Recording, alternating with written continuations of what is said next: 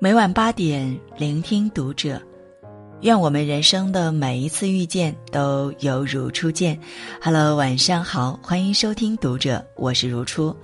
那今天要和你共同读到的是来自国馆的文章。这个穿旗袍造原子弹的女人，全世界欠她一个诺贝尔奖。关注读者新媒体，一起成为更好的读者。二零一八年，诺贝尔奖颁出了历史记录，物理奖和化学奖同时颁给了女性科学家。在科学界，女性获诺贝尔科学奖的难度其实非常大。在中国，二零一五年才出现第一位拿到诺贝尔奖的女科学家屠呦呦。但大家可能不知道，其实，在六十年前，一位中国女性差点就拿了诺贝尔物理学奖，她的名字叫。吴健雄。说起吴健雄，就要讲到他对胡适的倾慕。吴健雄曾说，对他影响最大的人，除了父亲以外，还有另外一个人——胡适。中学时代，吴健雄最喜欢读的杂志是《新青年》，而《新青年》上最漂亮的文章都是胡适写的，于是胡适变成了吴健雄心里的偶像。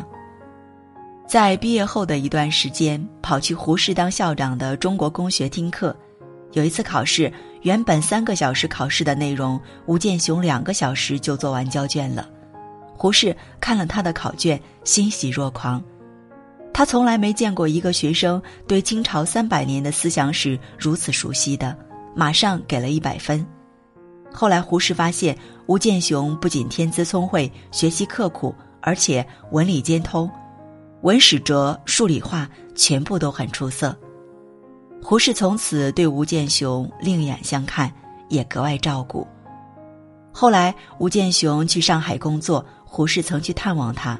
胡适外出游学，看到英国物理学家卢瑟福的书信集，会专门买来寄给他。对自己的学生这么好，坊间难免传出绯闻。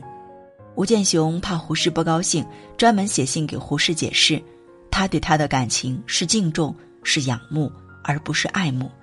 他是真的怕失去这位谦谦君子式的师长。君子坦荡荡，其实胡适根本不介意这些说法。胡适曾经给他写信说：“我一生到处撒花种子，绝大多数都撒在石头上了。”其中有一粒撒在高于的土地里，长出了一个吴健雄，我也可以万分欣慰了。六十年代，吴健雄和胡适在台湾参加酒会，当天晚上，胡适摔倒在地猝死，吴健雄当场悲痛万分，泣不成声。他对胡适的感情一直都清醒而深刻，这个影响他整个人生的良师就此。突然别过，实在令人难以接受。深受胡适启发的吴健雄决定去美国追求事业。一九三六年，二十四岁的吴健雄来到美国，进了加州大学伯克莱分校读博士，导师是核物理学家塞格雷。当时很多人从贫困落后的中国去到先进自由的美国，都会很快拥抱新事物，让自己看上去。不那么落后，但吴健雄却一直坚持一件事：穿旗袍。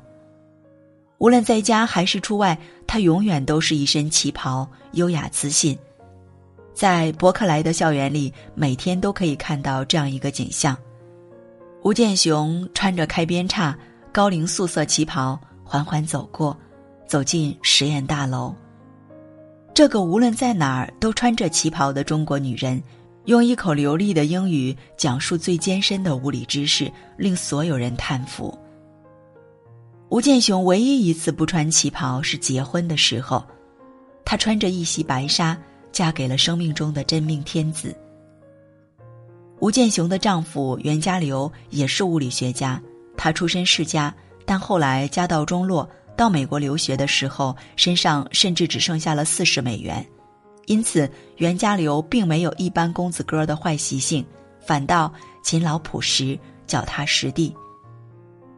但两人结婚之后，袁家骝主动担下了洗衣服、做饭、打扫房子、带孩子的职责，而且坚决不让妻子做家务，只是为了让吴建雄更多的享受科学的快乐。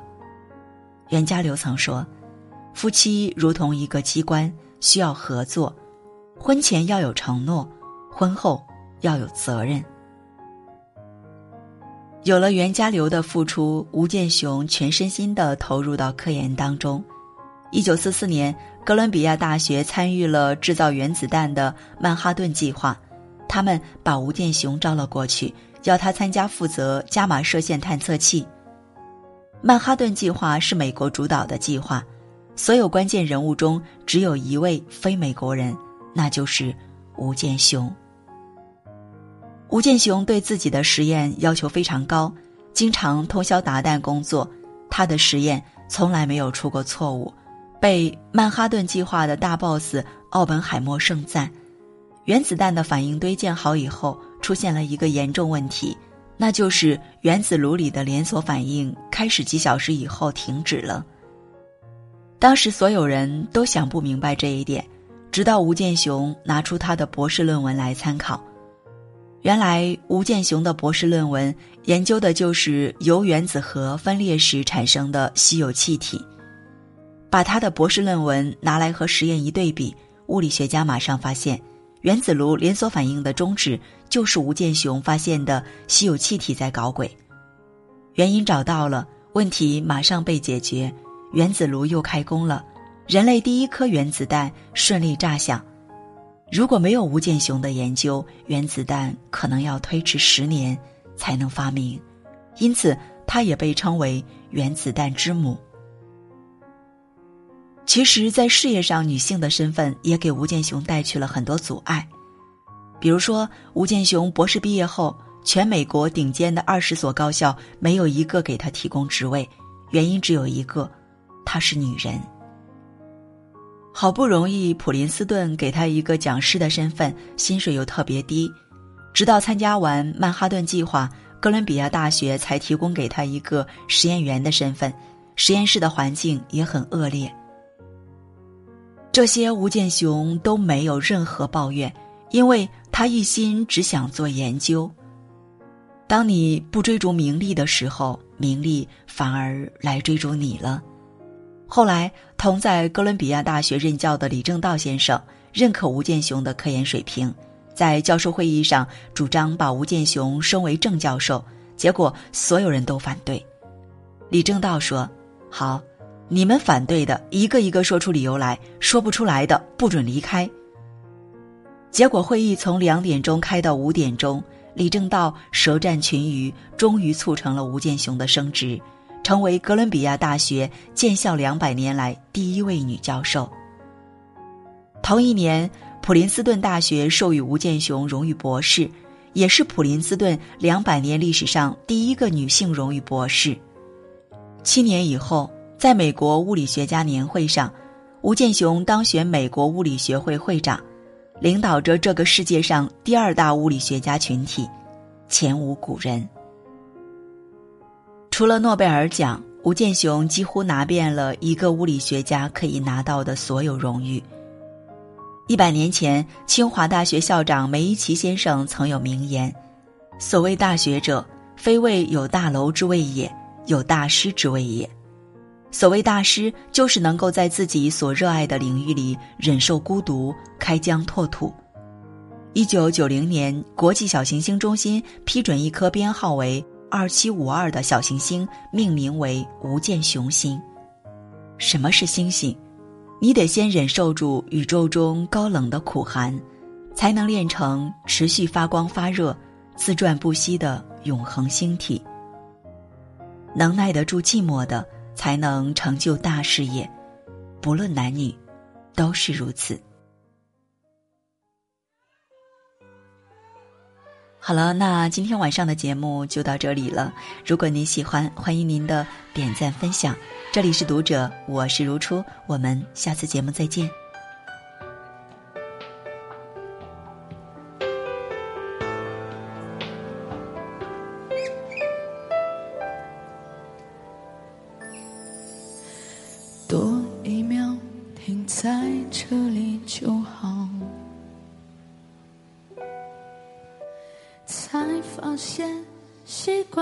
这味道，